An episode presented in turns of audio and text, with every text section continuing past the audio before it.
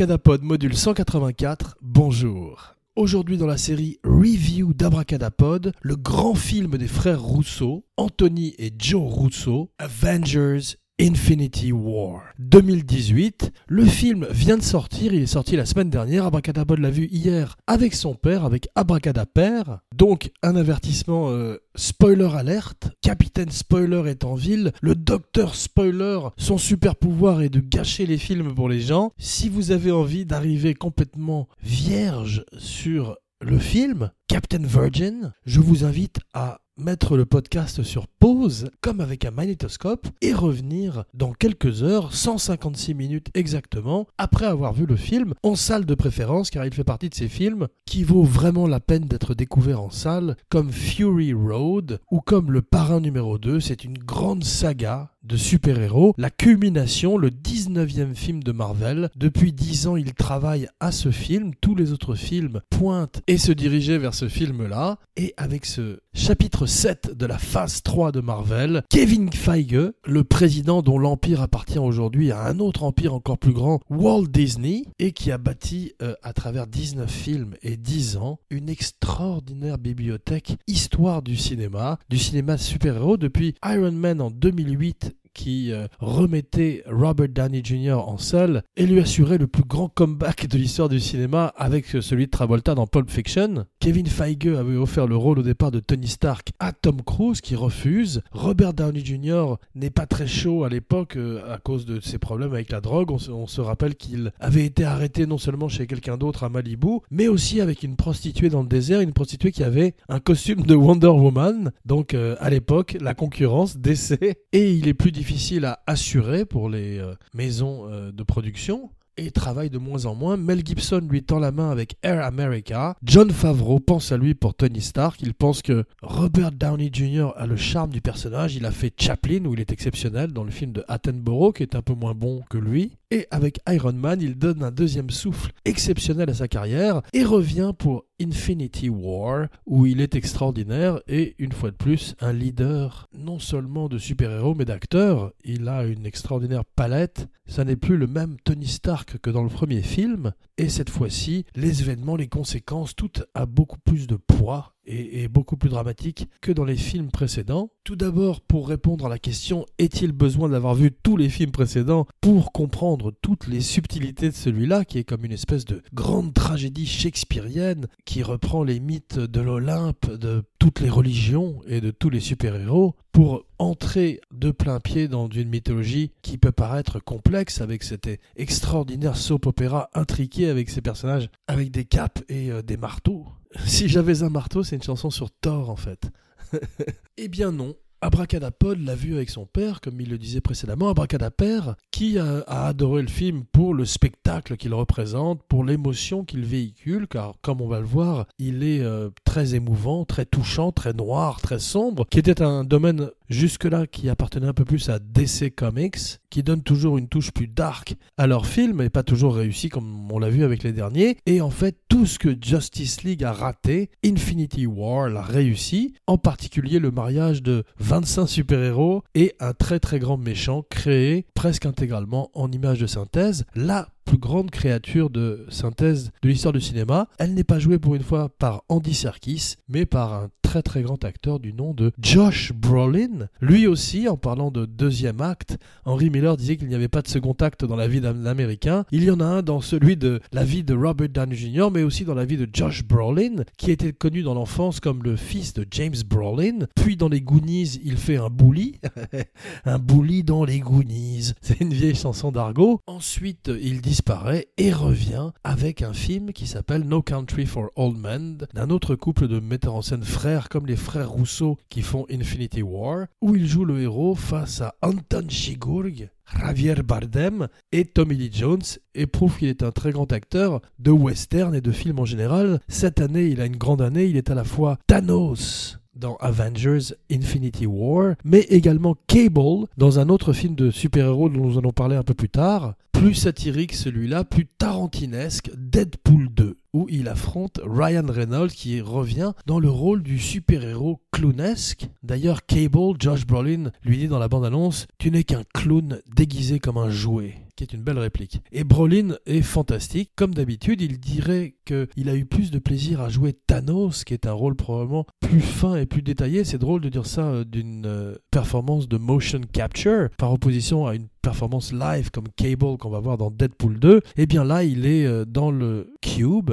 Il a des pastille lumineuse sur le visage, il a une combinaison qui lui permet d'avoir le, corps de ce titan né sur une autre planète, et cet étrange visage qui ressemble à, on a dit sur le net, Bruce Willis ou Homer Simpson, beaucoup de choses, avec un menton en forme de testicule, comme le dit Peter Quill, Star-Lord, car effectivement, les Guardians of the Galaxy reviennent pour la troisième fois et rencontrent pour la première fois les Avengers. Donc choc d'univers, choc de planète, choc de monde, orchestré par le grand Kevin Feige qui avait une vision, sans mauvais jeu de mots avec le rôle du personnage joué par Bethany qui s'appelle The Vision et qui a créé un univers, un monde comme on en a rarement vu au cinéma. Le film est un film en deux parties. Il euh, a un cliffhanger à la fin, dans la grande tradition du cinéma serial des années 30. Mais c'est un film complet. Euh, on ne reste pas sur sa fin, comme certains films qui euh, laissent le suspense et les gens un peu euh, frustrés, eh bien celui-là est extraordinairement riche avec beaucoup beaucoup de différentes couches et dimensions qui permettent d'apprécier un film et, de le revoir plusieurs fois et qui explique pourquoi en 7 jours il a déjà remporté près de 800 millions de dollars, 250 millions de dollars en Amérique et que Kevin Feige a remporté avec les 19 films de Marvel près de 15 milliards de dollars à travers le monde jusqu'à présent. Tout commence en 2008 avec Iron Man. Iron Man créé entre autres, comme la plupart de ses personnages, par Stan Lee, qui fait toujours son caméo dans les films de Marvel. Il a 95 ans. Il a eu une espèce d'alerte de santé il y a quelques jours, quelques semaines. Il va un peu mieux. Il est aussi résistant que Iron Man ou Hulk. Et à 95 ans, il continue à apparaître dans les films. Cette fois-ci, il est le chauffeur de bus de Peter Parker, qui est joué par Tom Holland, qui est très bien, car pour une fois, Peter Parker a l'âge du rôle et le personnage est très bien écrit. On voit que le film est écrit par deux formidables scénaristes qui s'appellent McFeely et Marcus, je crois, et qui étaient déjà là sur Civil War, l'Avengers précédent, et également Winter Soldier, les deux films mis en scène par les frères Rousseau qui remplacent Josh Whedon qui avait fait le premier Avengers et qui avait remplacé également Zack Snyder sur Justice League quand il avait été malheureusement obligé de quitter le film pour des raisons de tragédie personnelle. Le film s'en ressentirait mais euh, déjà au scénario il était moins bon que Avengers Infinity War qui crée son monde sur dix années et non pas essaye de créer un univers en l'espace d'un ou deux films. Depuis Iron Man en 2008 où Robert Downey Jr. impose le personnage de Stark comme une espèce de James Bond moderne, high-tech, matinée de Batman et donne une autre couleur aux films de super-héros et au cinéma en général, la première pierre de l'empire Marvel. Robert Downey Jr. ferait partie de la plupart de tous les films de Marvel. Après euh, les deux premiers Avengers, il a l'intelligence de renégocier son contrat pour chacune de ses apparitions et euh, est lui-même milliardaire. Il a deux franchises, Sherlock Holmes et celle-là. Sherlock Holmes est dormante pour l'instant. C'est drôle car dans le film, il y a Benedict Cumberbatch qui joue Doctor Strange, qui est formidable aussi, et qui a des scènes avec Robert Downey Jr. Sherlock Holmes face à Sherlock Holmes. Watson, Martin Freeman est également, non pas dans le film, mais dans l'aventure Marvel, puisqu'il était dans Black Panther, dans le rôle d'un des agents de la CIA qui arrive au Wakanda. Wakanda Forever. Cette fois-ci, malheureusement, les rares personnages qui sont un peu moins bien servis sont les Wakandais. Chala de Black Panther, sa sœur jouée par Laetitia Wright, toujours la merveilleuse Laetitia Wright. Danai Gurira dans le rôle du, chef de la garde prétorienne du Black Panther, qui est formidable aussi, mais qui n'a pas grand-chose à faire, comme Chadwick Boseman qui revient. Boseman peut-être d'ailleurs, un nom de super-héros, Boseman, un super-héros qui a un très bon son, comme les, les enceintes Bose. Et il est toujours fantastique en Black Panther, mais il a rien à foutre cette fois-ci. Il y a quand même 25 super-héros à l'image et certains sont moins bien servis que d'autres, mais la plupart ont un arc et quelque chose à jouer. Doctor Strange en particulier, Iron Man, Captain America, euh, une fois de plus, Chris Evans est formidable. Cette fois-ci, il a le look du euh, personnage de Captain America dans la bande dessinée quand il s'appelle Nomad et qui est une espèce de Captain America underground. Les trois jours du Condor, les trois jours du Faucon, son ami, toujours joué par Mackie. Et quand euh, le Captain America ne travaille plus avec le gouvernement, mais à son propre compte. Donc Chris Evans revient, euh, tout le monde pensait qu'il allait mourir.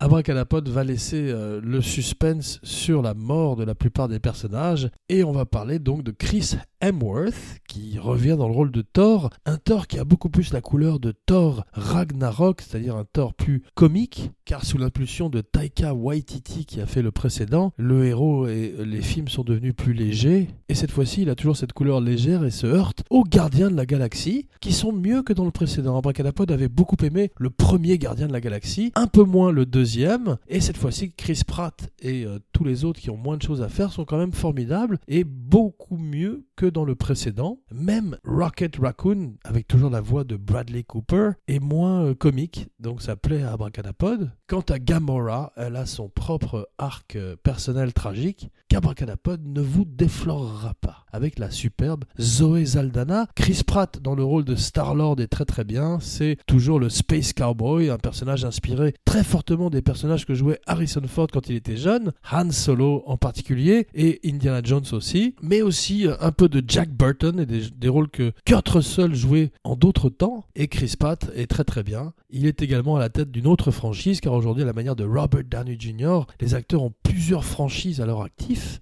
Et on va le voir cet été dans Jurassic World 2, Fallen Kingdom, qui cette fois-ci a l'air d'être un peu plus film d'horreur, peut-être pas mal d'ailleurs. Et il y a une créature sous-marine, une chose qui plaît beaucoup à Bracadapod. Il y a une image dans la bande-annonce où on voit le mésosaure, je crois, qui passe sous une vague en dessous de surfeurs avant de les dévorer. Abracadapod a vu toutes les bandes-annonces hier. Deadpool 2 a l'air très bien aussi. Ainsi que bien sûr Mission Impossible 6, Fallout, un grand jeu vidéo, Fallout, avec Henry Cavill face à Tom Cruise et Christopher McQuarrie au scénario et à la mise en scène. Très bon scénariste et très bon metteur en scène. À propos de bon scénariste et bon metteur en scène, pour diriger le nombre d'acteurs qu'il y a dans le film, il fallait les frères Rousseau qui viennent de la télévision, qui ont l'habitude d'ensemble casse. Ils ont fait Arrested Development, ils ont travaillé sur Parks and Recs, où ils ont rencontré Chris Pratt pour la première fois, et sont à la manière de J.J. Abrams, des grands euh, chefs de chantier, des grands architectes qui peuvent tenir comme ça un énorme plateau avec des personnalités, plein d'acteurs plein de fonds verts et autres effets spéciaux. Mark Ruffalo, à propos, revient dans le rôle de Hulk. Les effets spéciaux sont un peu moins bien réussis. Il se bat pendant tout le film pour que Hulk sorte. Hulk ne fait qu'une petite apparition au début, peut-être parce qu'il est un des personnages principaux de Thor Ragnarok, le précédent, avec Black Panther qui était très bien, et que Kevin Feige ne veut pas lasser les spectateurs et euh, trop de Hulk nuit, comme dit le proverbe. En parlant des Avengers qui n'ont pas grand chose à foutre, Scarlett Johansson qui est très bien, elle est toujours très bien, et qui revient dans le rôle de la veuve noire. Son rôle est plus euh, minimisé dans celui-là, contrairement à Wanda, The Scarlet Witch, très bien jouée par Elizabeth Olsen, et qui fait un couple avec Paul Bettany qui revient dans le rôle de The Vision. Pour la première fois, on voit son visage à l'écran. Marvel l'a récompensé pour des années à avoir joué le rôle d'un computer et euh, celui d'un robot et lui donne quelques scènes émouvantes avec euh, Elizabeth Olsen. Cumberbatch, Benedict Cumberbatch est très très bien. Don Cheadle peut servir. Tom Holland est un formidable Spider-Man. Sébastien Stan, The Winter Soldier, Bucky n'a rien à foutre. David Bautista revient dans le rôle de Drax, il est bien. Danny Gurira, Abracadapod adore Danai Gurira qui est dans The Walking Dead et qui mériterait mieux comme comme son rôle dans Black Panther, celui cette fois-ci, il est bien réduit. Et euh, le meilleur de tous, c'est Josh Brolin, à savoir une créature de synthèse et un très grand acteur mêlés ensemble. Il est un titan difforme, créé par Mike Friedrich et Jim Starlin pour le Iron Man numéro 55 de février 1973. Et euh, la bande dessinée inspire énormément le scénario du film, en particulier un arc d'histoire qui s'appelle The Infinity Gauntlet.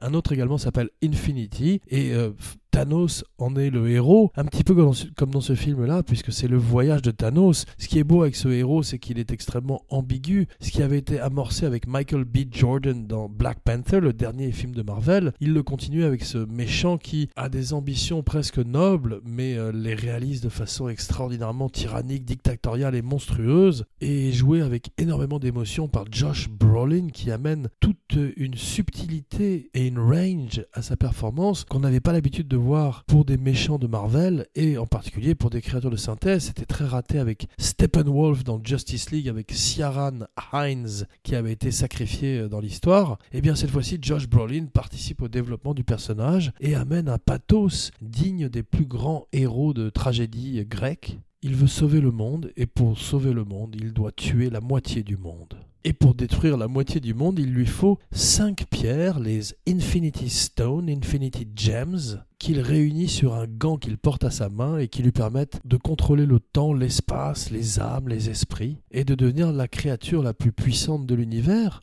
et pour la première fois, les Avengers meurent et se retrouvent face à un problème qu'il ne leur faudra pas trop de deux films pour résoudre. Ça fait dix ans qu'on annonce euh, le Infinity Stone, le Infinity Gems, Infinity Glove, Gauntlet plus exactement, dans les films de Marvel. Et Kevin Feige pose des graines dans chacun des films pour qu'elles germent dans le film suivant tout bon méchant a des bons bras droits et euh, dans la bande dessinée, Thanos, Thanos se fait aider par le Black Order, l'ordre noir. Dans le film, ils sont rebaptisés les Children of Thanos, les enfants de Thanos et qui sont presque comme euh, des membres d'un culte, c'est très mystique, il y a un côté presque famille Manson. Leurs noms sont Cole Obsidian, Corvus Glaive, Ebony Maw, qui est une espèce de, grand chambellan, et Proxima Midnight, une créature qui ressemble à un elfe sorti de l'enfer. Et le film, dont les effets spéciaux sont assurés par plusieurs compagnies d'effets spéciaux, non seulement les grands ILM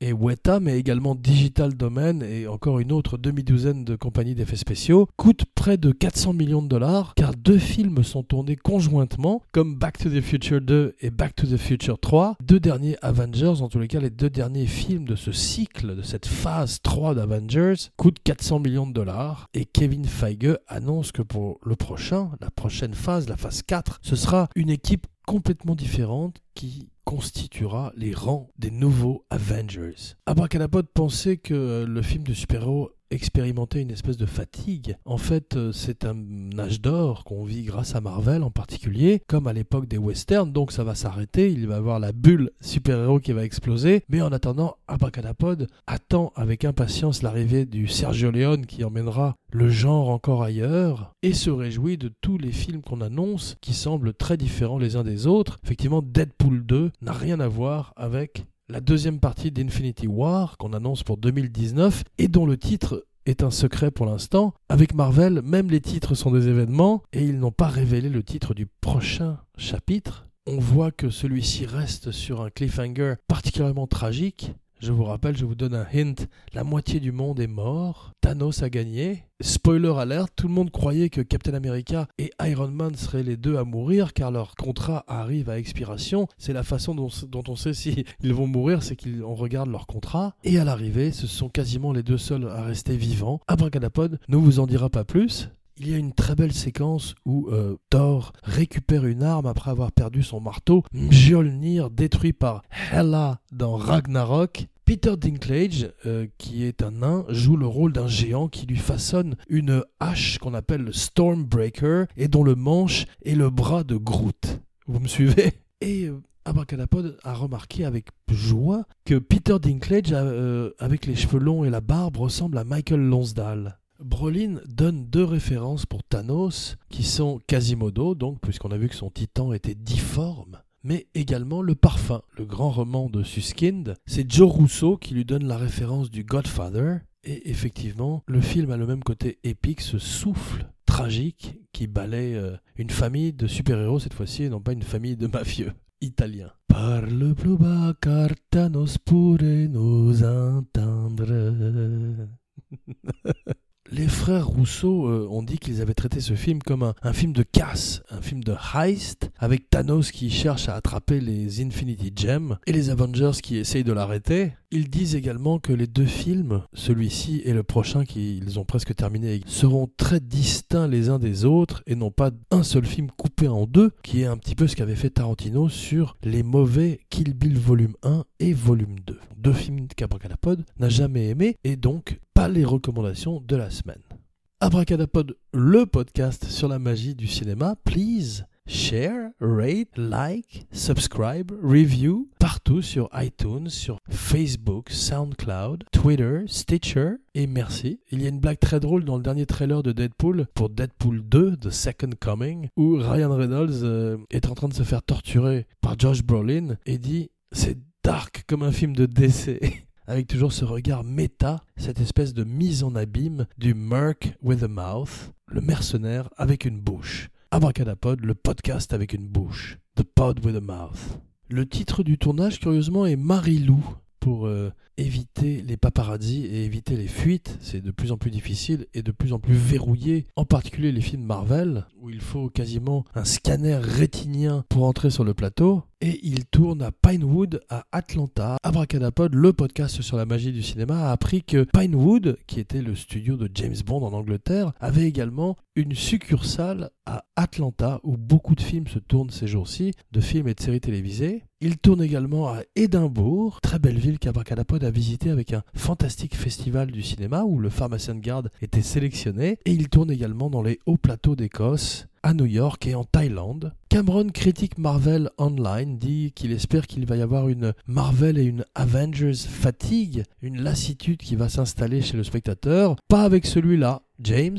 qui ressemble un petit peu à Clint Eastwood dans Grand Torino quand il dit Get off my lawn Il a peur car il a quatre avatars qui vont sortir, qu'il tourne également conjointement et n'est peut-être pas autant dans le zeitgeist, dans l'œil du cyclone, que le sont les films de Marvel. En tous les cas, Abracadapod adore James Cameron aussi et ses films et euh, attend les avatars avec beaucoup d'impatience. Spielberg aussi n'est pas très fan de Marvel, il a peur de l'uniformisation du cinéma. Il n'a pas tort, mais c'est de sa faute. Il a commencé avec Lucas à changer la face du cinéma avec les blockbusters. Et Abracadapod accueille à bras ouverts tous les films de bonne qualité, qu'ils soient blockbusters ou de plus petit budget, à l'image de Bipolar.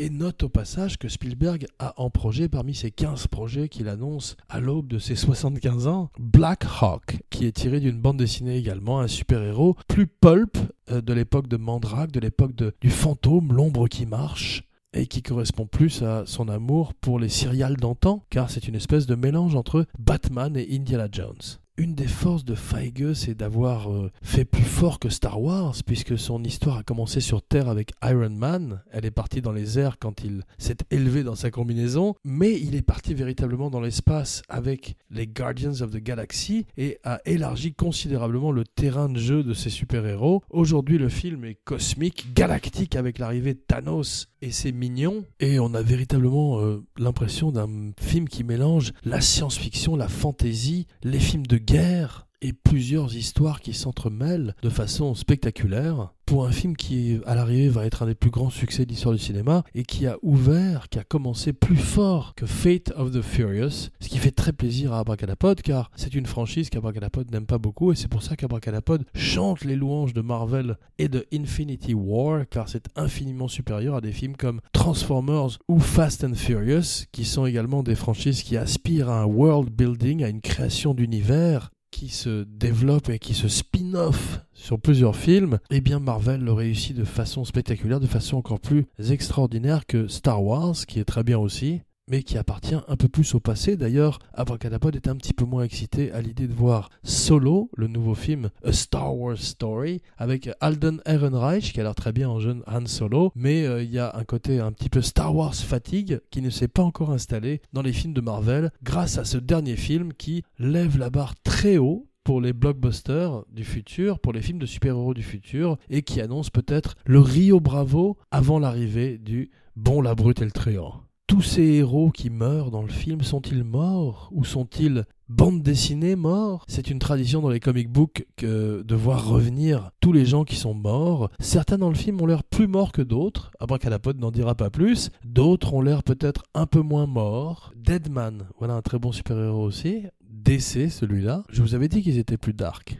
Robert Downey Jr. est euh, fantastique. Il va revenir dans le prochain. Sera-t-il vivant dans le suivant. Seul Kevin Feige le sait et Robert Downey Jr. discute désormais son contrat au film par film, comme il l'a fait avec Homecoming, le Spider-Man précédent qu'Abracadapod n'a pas beaucoup aimé, avec Tom Holland dans sa première escapade, et comme il l'a fait également pour Civil War.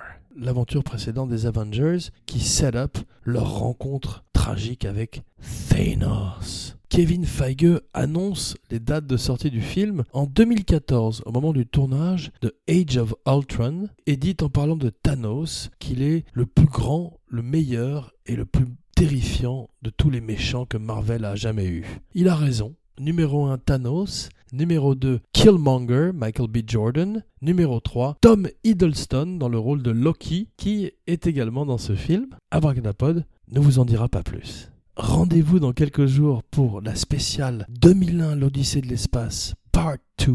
Jean Weber, signing off.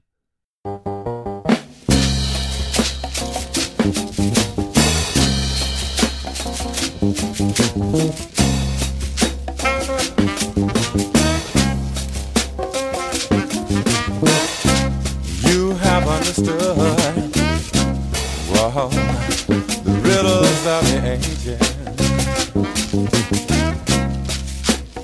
Yes, and you have understood the universal mind.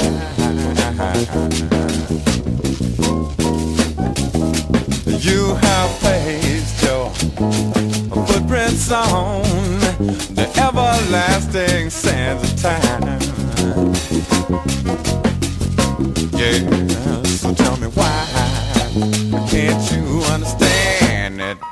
No such thing as a Superman? There ain't no such thing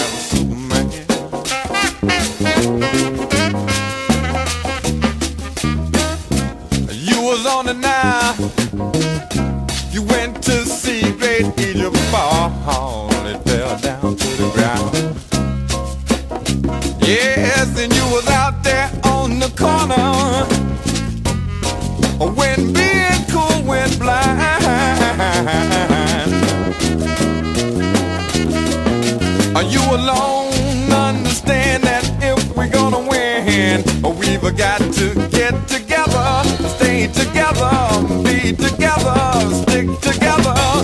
So tell me why can't you understand that there ain't no such thing as